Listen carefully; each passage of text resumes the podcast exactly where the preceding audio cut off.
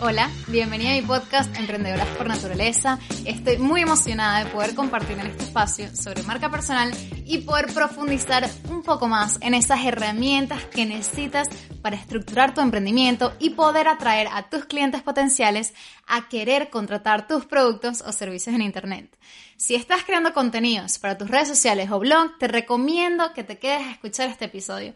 Voy a compartirte consejos que estoy aplicando yo para poder redactar los guiones para los vídeos de mi curso online. Y estos mismos consejos también los puedes aplicar para tus reels, vídeos de Instagram, entradas de blog o videos de YouTube.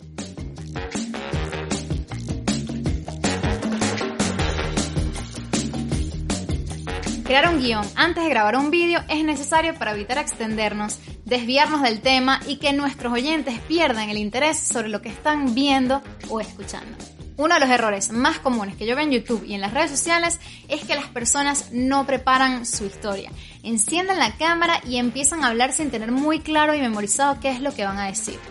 Esta improvisación les funciona a muy pocas personas. Son personas que se saben el contenido al pie de la letra, son súper confiadas frente a la cámara y logran enviar un mensaje de una forma clara y directa. Si este no es tu caso, y ya te digo que no es mi caso tampoco, y no tienes ese contenido memorizado, terminas creando vídeos tres veces más largos que cuando tienes un guion, porque tienes que pausar, tienes que pensar qué es lo que vas a decir ahora, o volverlo a explicar porque tienes una mejor forma de decirlo, o incluso tienes que volver a grabar otras partes que recordaste que habías olvidado decir al principio del vídeo, por ejemplo. Terminas teniendo un producto final súper largo, poco conciso para tu audiencia y probablemente le falta información relevante. Mi recomendación es que redactes lo que vas a decir primero, para que puedas quitar lo que no sirve, agregar lo que quizás te está faltando y mejorar de una forma más efectiva ese mensaje. El guion te va a ahorrar un tiempo a largo plazo y mantener tus vídeos más claros y más informativos.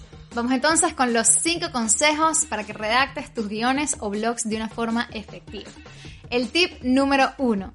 Primero habla del por qué antes del cómo. Por ejemplo, si yo hago un vídeo sobre cómo encontrar tu propósito de marca, primero tengo que decir por qué tienes que encontrar y construir un propósito de marca. Si yo explico que encontrar un propósito de marca te va a ayudar a crear una dirección y una guía hacia donde tú quieres ir con tu negocio y tu trabajo, y esto te va a ahorrar muchísimo tiempo y dinero, ya allí tú tienes la razón de por qué tú tienes que encontrar el propósito de tu marca y ahora tienes que aprender cómo encontrarlo. Cuando tú empiezas un vídeo explicando por qué tienen que solucionar el problema del que tú les vas a hablar, el visualizador genera un deseo de querer seguir escuchando ese contenido del que tú le vas a dar para aplicarlo. Si se sienten identificados con ese por qué, los vas a enganchar a seguir viendo el vídeo. Si tú no le das al visualizador un fuerte por qué, hay menos probabilidades de que esa persona vea el vídeo. Y si ve el resto del vídeo, tienen menos probabilidades de retener la información porque no están muy seguros de que esa información sea incluso necesaria para aplicarla.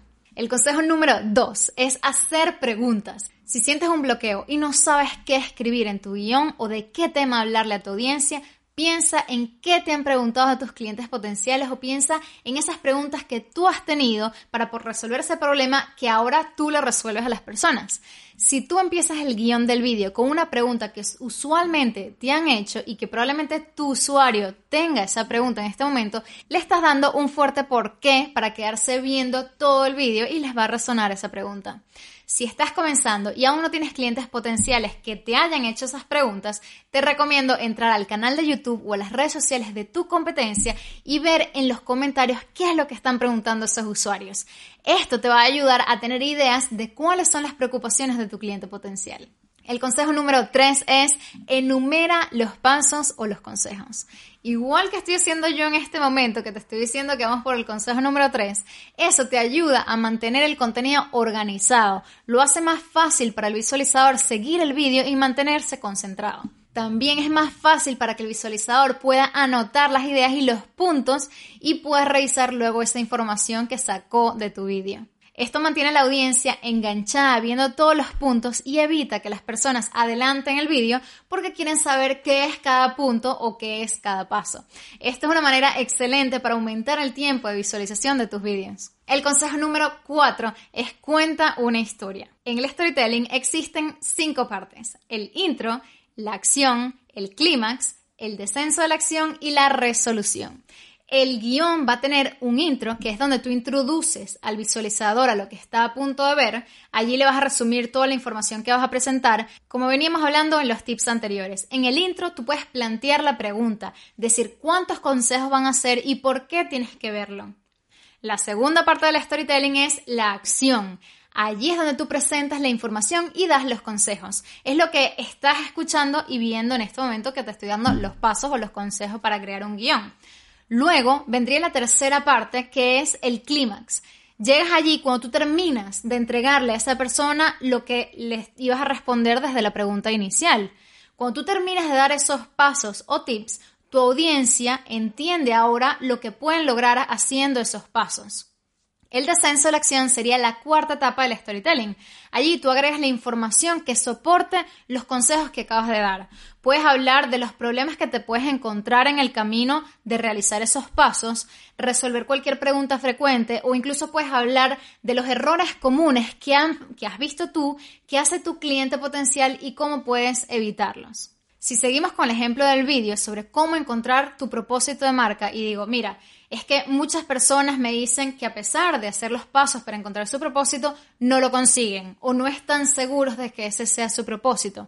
Pues lo que ocurre es que el 90% de los casos las personas no profundizan en los ejercicios o quieren hacerlo muy por encima, cuando realmente esto es un ejercicio de autoconocimiento y tenemos que sincerarnos para encontrar realmente eso que es lo que queremos lograr para nuestra marca personal y para nuestro negocio que no nos veamos influenciados por otras personas, bla, bla. Ese sería un error que comete mi audiencia y yo lo estoy reforzando para que mi visualizador entienda que tiene que profundizar en esos pasos que le acabo de dar, por ejemplo. En este punto tú puedes agregar cualquier extra que sea relevante para tu audiencia.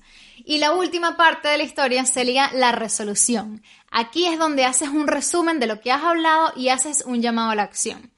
Por ejemplo, si yo te digo, Ahí tienes los tres pasos para trabajar y encontrar tu propósito de marca. Recuerda que esto toma tiempo para autoconocerte y poder entender realmente qué quieres lograr como marca y como persona. Empieza a hacer este ejercicio y coméntame si tienes cualquier duda entrando a mi página web, tal. Así sería un ejemplo de resolución. Si quiero, por ejemplo, hacer una resolución sobre este vídeo, sería algo como, ahí lo tienes, estas son las fases del storytelling, sigue estos pasos y aplícalos para tu vídeo o blog. Vamos ahora con el quinto y último consejo, revisa el guion. Después de que tienes el guion redactado, yo te recomiendo ir para atrás y volver a revisar todo lo que escribiste para asegurarte de que está fluyendo bien, de que estás yendo el grano, que tienes todo organizado en la manera de que, en la que tú quieres hablar. Esto es importante porque nosotros no escribimos igual de cómo hablamos.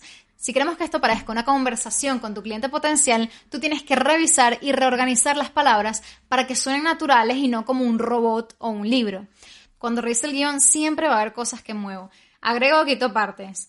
Quito oraciones que son repetitivas. Palabras en las que yo no hablo en mi día a día. Cosas que no tienen mucho sentido cuando las leo en voz alta. Tómate el tiempo para hacer esta revisión y quita todo el exceso de información y la información que consideres innecesaria. Agrega información que quizás has dejado por fuera y asegúrate de cuánto es el tiempo que tú vas a tardar en decirlo. Te dejo en la descripción de este episodio el enlace de la calculadora que yo utilizo que saca un aproximado del tiempo que va a tardar en decir este vídeo. Los vídeos de alrededor 6 minutos son los más óptimos para un mejor enganchamiento del visualizador.